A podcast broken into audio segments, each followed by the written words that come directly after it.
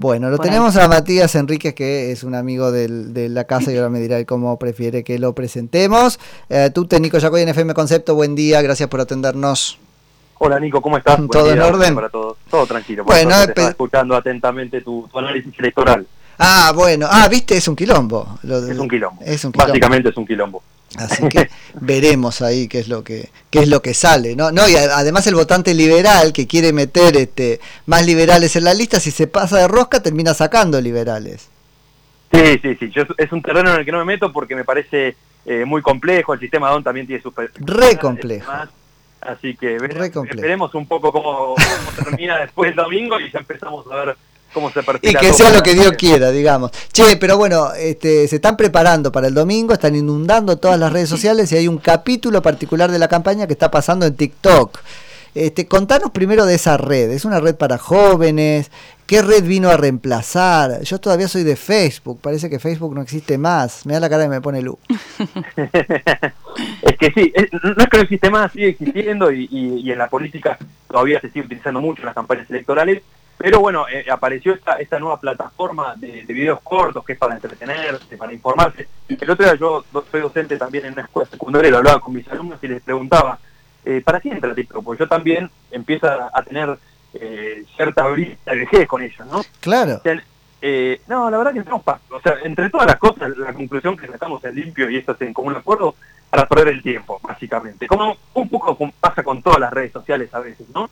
Eh, y lo que genera TikTok, que, ha generado cierta erupción en la arena política, es que son publicaciones que generan eh, un fuerte impacto en lo emocional porque eh, tienen son videos muy cortos, que si te explicar un poco a la gente, son videos bastante cortos, en donde abundan los memes, en donde hay un montón de, de, información, en definitiva. O sea, cuando uno lo analiza por ahí desde la vieja percepción de la política, uno dice, y no sé si está tan en sintonía con claro bueno ahí tú te ahí pasó algo que es que le escuchaba el otro día María Eugenia Vidal explicarse por el video de TikTok que hicieron no sé si se llama videos con eh, Larreta y Quirós un poco en, broma, pero para explicar que podías mezclar las vacunas. ¿Y ella qué explicó? Dice, bueno, pero me están sacando de contexto. El contexto de TikTok, para el contexto de TikTok, esto que yo hice es válido.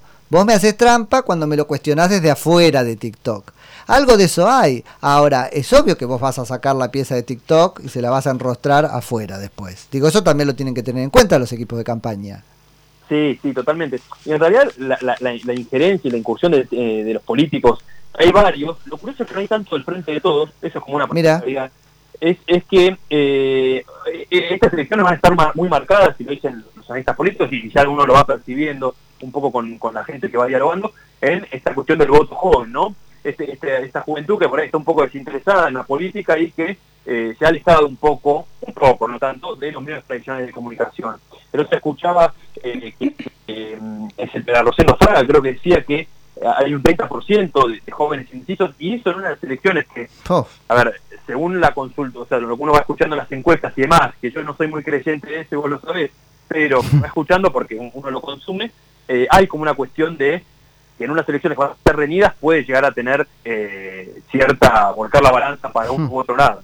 Ahora, al, al, vuelvo, esta es una red, eh, ¿tenés más o menos mapeado quién la consume? Es, efectivamente una red para jóvenes, TikTok. Sí, sí, para jóvenes e incluso... No para jóvenes, usada por jóvenes. no, no, obviamente, es usada por jóvenes. De hecho, muchos políticos que han entrado, eh, algunos, como, como lo veo con estos alumnos y con otros jóvenes también, eh, estaban bastante le generaba cierta simpatía a Horacio Rodríguez bueno, por las cosas que hace. Ahí va. Algunos también había eh, que uno ve que, eh, o sea, hay candidatos, por citar el ejemplo, eh, Patricia Burrich, más allá de, que creo que ha hecho una buena gestión como ministra de Seguridad en su momento, pero yo creo que no tiene como una cuestión así de...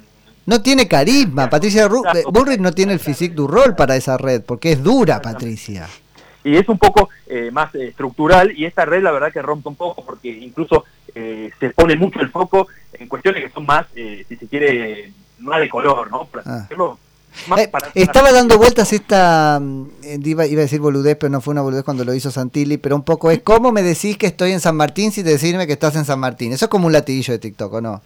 Sí, sí, ese es un, un, latillo muy común. Y además TikTok se hace mucho de herramientas de, así como uno en, Instagram, para ponerle música, bueno, música pero por fragmentos, mucho, mucha abundancia de texto y de, y de emojis. Y filtro, mucho filtro. Bueno, eso sí, pero eso me parece que es eh, común en todas las redes, ¿no? el tema de los filtros, pero sí, sí, obviamente.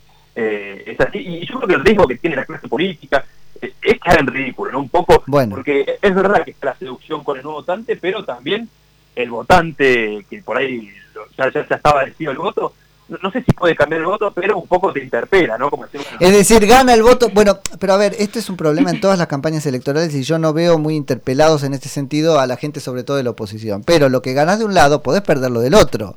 Entonces, ganás el voto del nieto, pero perderías el voto del abuelo. Totalmente. Bueno, eso, eso es así. El tema es... Ellos se juegan a que el nieto nunca le muestre el TikTok al abuelo. Claro, pero es inevitable porque de hecho hace poco eh, lo hablaba con un amigo del trabajo que también me decía eh, que él no tiene TikTok, tiene cuarenta y pico años y, sin embargo sí lo veía con el TikTok del hijo. Entonces, en definitiva, más tarde que temprano penetra eso. Sí, penetra, absolutamente. En el otro votante. Pero bueno, eh, TikTok es un, vamos a ver cómo, cómo da, yo creo que ahora es más que todo para, como todas las redes sociales, en esta campaña particularmente de las pasos, para darles, para darles más visibilidad. Ya cuando se empiecen a perfilar las listas de cara a legislativas habrá que ver eh, cómo se utilizan, no todas las redes sociales, sino... Che, tú te... Acá un poco es esa máxima de la comunicación política que es nadie vota a aquel a quien no conoce. Después ves si te quiere o no, pero primero te conozcan. Entonces es como, bueno, una hago algún pase por TikTok para que el joven me conozca. Después veo qué contenido le pongo, porque en, en ese poquito tiempo y con una audiencia que no está predispuesta a que le baje demasiado mensaje, no sé si es el espacio para pasar una propuesta. Entonces, más bien es hacer una mueca, aunque sé yo, diciendo existo. No, totalmente, totalmente es tal cual, para, para generar presencia y llegar a una mayor audiencia. El problema que hay a veces es esto que decís, es eh, que, se cae mucho esta espectacularización de la política en cuanto a que eh, ponemos demasiado el foco en la persona. Por decir un ejemplo, eh, Facundo Manes, de hecho esto que decías recién en las redes, en, en TikTok lo hizo, se presentó, lo cual es raro, porque uno cuando entra como que entra de lleno, pero él hizo un video presentándose ahí en TikTok, eh, y sin embargo eso es lo que me parece que, está el riesgo, ¿no? De, caer en una cuestión de que se abre mucho la persona en sí, que es algo que viene ocurriendo en todas las campañas. ah, por eso lo cargaban con casi como a masa, con que soy, soy Facundo Manes, es porque se presentó ahí se presentó ahí en TikTok, ah. después hizo una hizo una campaña también de dar el salto que también tuvo mucho Bueno, no, esa fue sí dar el paso, qué sé yo, que estaban bailando en realidad en una cortada. Creo que es, algo que sí, tal cual. Que después se dijo que había una eh, en, en La Nación Más decían que había otra campaña, no recuerdo ahora dónde se hizo, pero que era exactamente igual y eran bailarines muy similares, incluso no sé si habrán contratado a los mismos. No, no, es impresionante. Lo que pasa que qué bárbaro la, la microsegmentación que implica como desafío a los equipos de campaña esta multiplicidad de plataformas donde cada cual, cada una tiene su idioma. Totalmente, totalmente. Y eso es creo que la gran riqueza que tienen hoy las redes sociales. Hay candidatos eh, que por ahí son menores que eh, por alguna cuestión de, generar algún impacto, que cuando genera un impacto por lo general es positivo si se quiere, pero también después termina siendo un efecto boomerang, eh, toman visibilidad eh, y esta segmentación, mm. como decís, es tan, tan fundamental que, las personas, hay candidatos que, de hecho hace poquito me llegaba un, yo lo, lo, escuché nombrar, pero uno de los spots que más me llamó la atención es uno de, de Rubén Giustiniani, de Santa Fe, candidato a senador, que está manejando un auto cerca de la Casa Rosada y le preguntan, no sé quién es una mujer, le pregunta, ¿entra? Y él dice, sí, eh, entra a hacer o Rubén Giustiniani, no me acuerdo el nombre, como utilizando el Rubén. Con, Rubén, perdón, eh, utilizando el Giustiniani como justo. Ah, entra Giustiniani. está bien. No, no, genera simpatía y nos genera risa a todos. No, ese ponele que está bueno, ese estuvo bueno. Ese estuvo bueno. che, Moreno está en TikTok porque Moreno, eh, que, que, está ya en una campaña donde dice, bueno, lo que me queda es explotar el ridículo, ¿no? Y sale con la canción del aceite, aceite marolio. Eh, sí, sí, vi la campaña. la verdad que la campaña tiene cada spot que es espectacular. No, Moreno no, no, lo, no lo encontré también hay que entender que algunos ya están verificados, de esta cuestión que también eh, circula, pero bueno, ocurre en Twitter, en Instagram, en Facebook, eh, por ejemplo, Horacio Rodríguez Larreta, Santini y creo que Facundo Manes también, o en Vidal también, están, eh, pero por ejemplo Javier Milei no estaba verificado, lo cual también es curioso y estaría bueno que haya una cuestión de, igualdad porque hay muchas cuentas de Milei, porque hay muchos memes de Milei, y a veces es difícil encontrar el, el, o sea, el perfil que Pero Milei tuvo algo desde el principio y tiene que ver con su personalidad, es que puso en positivo lo que a otro político este, lo hubiese enojado. Yo me acuerdo de haberlo tenido acá Javi mil veces, qué sé yo, y llamaban para decirle, no sé, el paladín loco de la libertad de no sé qué. Y él tomaba eso como positivo. Y anotaba en una lista y dice, mira todas las cosas que me dicen, y algunas eran, pero él las volvía, ¿no? Este, no las contesta, al contrario, las toma. Eh, y, ahí me parece que hay una, mm, una actitud que puede ser bien vista por los jóvenes. Sí, sí, sí, e, e, e, esa a veces honestidad brutal que tiene, eh, tiene cierto, está calando en, por lo que es las encuestas de vuelta.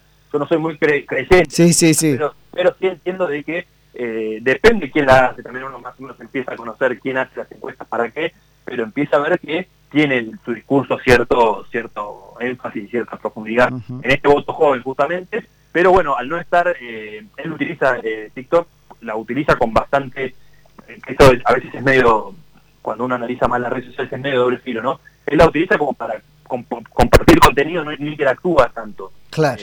porque se puede interactuar en TikTok, se pueden hacer videos sobre las respuestas que uno recibe a los videos. Ah, no, pero eso es, es muy difícil a mí me pasa en chiquito, ¿no? Si vos decís algo y después retirarte para no prenderte en lo que se arma ahí abajo, porque si no te vuelves loco. No por el tiempo, te enojás y te lo tomás personal, cagaste. Entonces lo tiraste, es del mundo, listo. Es un poco unidireccional a propósito.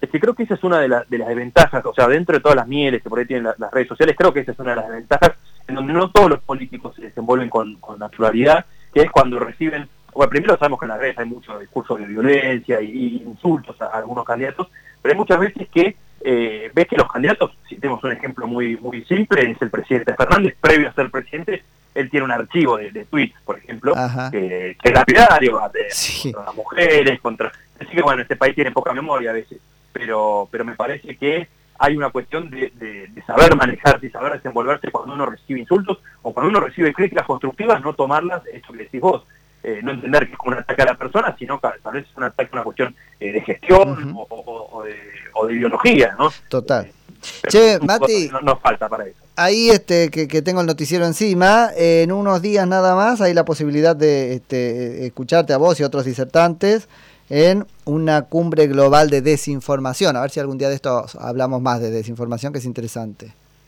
Sí, sí, bueno, eh, gracias Nico por, por, el espacio también. Sí, es una cumbre global de desinformación en donde habrá disertantes de, distintas partes del mundo, obviamente, eh, bueno, Estados Unidos, eh, España, Brasil, Perú, Bolivia, Uruguay, obviamente Argentina, y, y se van a tocar algunos temas que son bastante relevantes, me parece, para lo que es el tema de la desinformación, como sus vínculos con, con bueno, obviamente, cuánto afecta o no al sistema de, a los sistemas de las democracias, ¿no? A nivel mundial, en Occidente, también un poco sobre empezar a conocer eh, y estar un poco más ávidos como, como consumidores de noticias sobre los temas de, desinformación, y obviamente empezar a, analizar un poco lo que es eh, el gran valor que tiene el fact-checking eh, a la hora de, generar, no como un atributo netamente del periodismo, como a veces uno entiende que la desinformación es un problema del periodismo, no, porque circula a veces en WhatsApp o, en otras mensajerías, y, me parece que, es una, cita muy importante, es el 1 y 2 de octubre y los invitamos obviamente a los que quieran participar, eh, está en la página cumbre de desinformación.com, ahí pueden conocer un poco más y, profundizar al respecto. Excelente. ¿Tú te la seguimos en cualquier momento?